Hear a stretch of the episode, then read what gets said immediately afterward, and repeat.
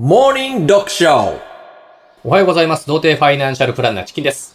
モノマネ心理カウンセラー、滝です。犬から学ぶ心理学改め、モーニング読書。はいこのチャンネルでは我々日誌の犬が YouTube、Twitter、Instagram、スタンド FM、レックで視聴者さん、リスナーさんからいただいた質問やメッセージをテーマに毎日10分程度の雑談をしていきます。よろしくお願いします。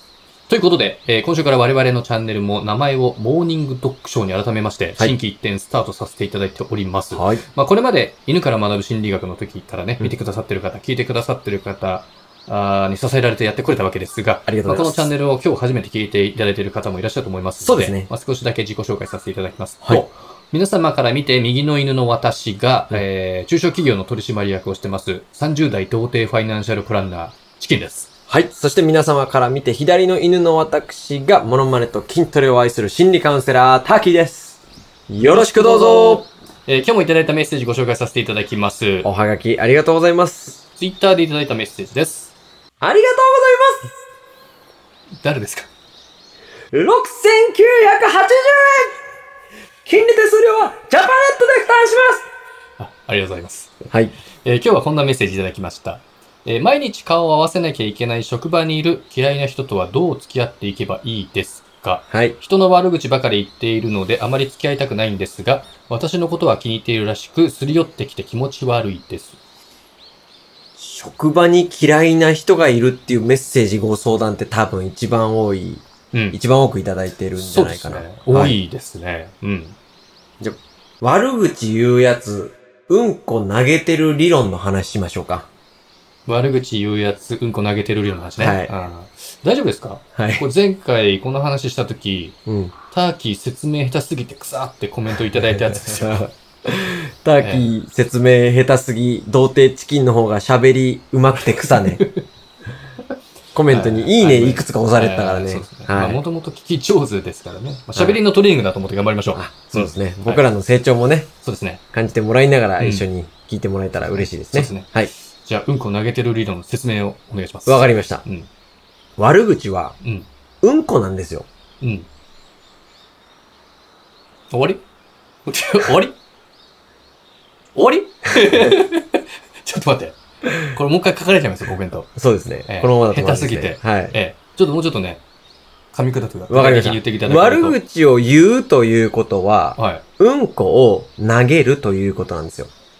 い。うん。まあ、ゴリラみたいなイメージうんこは、どうやって投げますか ちょっと投げたことないんで、まあ、手ですよね。まあ、な投げる、投げないけどね。うん。いうん。うんこを投げられたら汚れるのは誰ですか、や、それは投げられた人ですよね。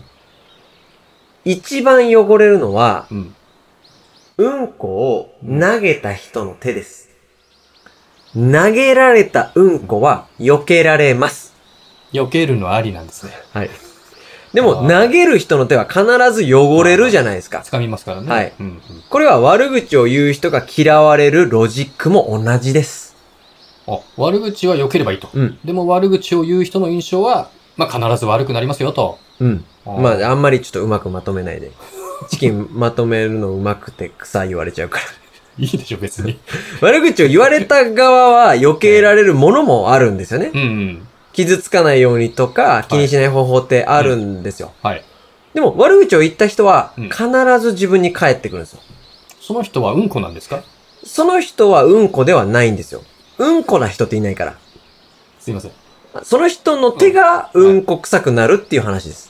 あーまあ、つまり自分で自分の首を絞めるような行為をしていると。そういうことです。うん。だからちょっとまあかわいそうな人なんですよ。はい、そうです、うんこを投げる矛先変わっても、投げる人が変わらなかったら、その人の手は毎回汚れるんで。ああ。だからこの質問者さんは、はい同じ職場でうん毎日顔を合わせなきゃいけないということなんですが、うんまあ、実際具体的には、まあ、どうすればいいということとかあります あの、うんこってね、ちょっとまだうんこの話続けち ゃった。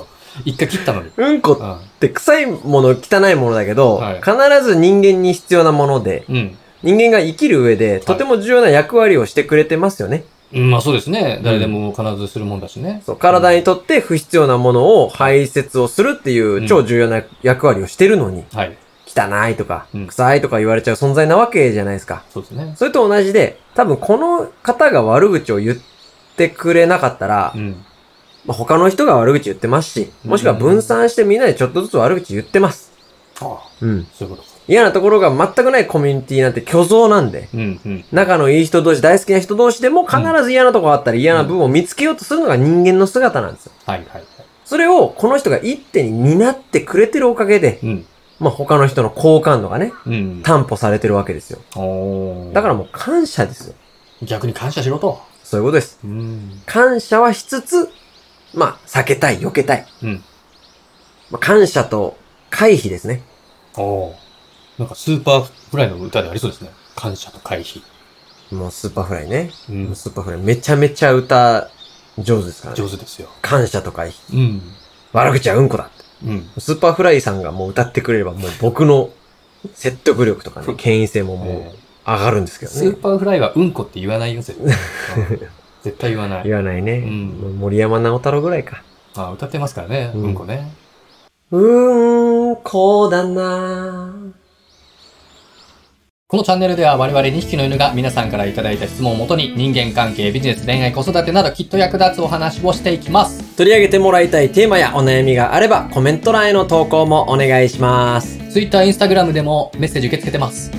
それじゃあまた明日 !See you tomorrow! バイバーイ。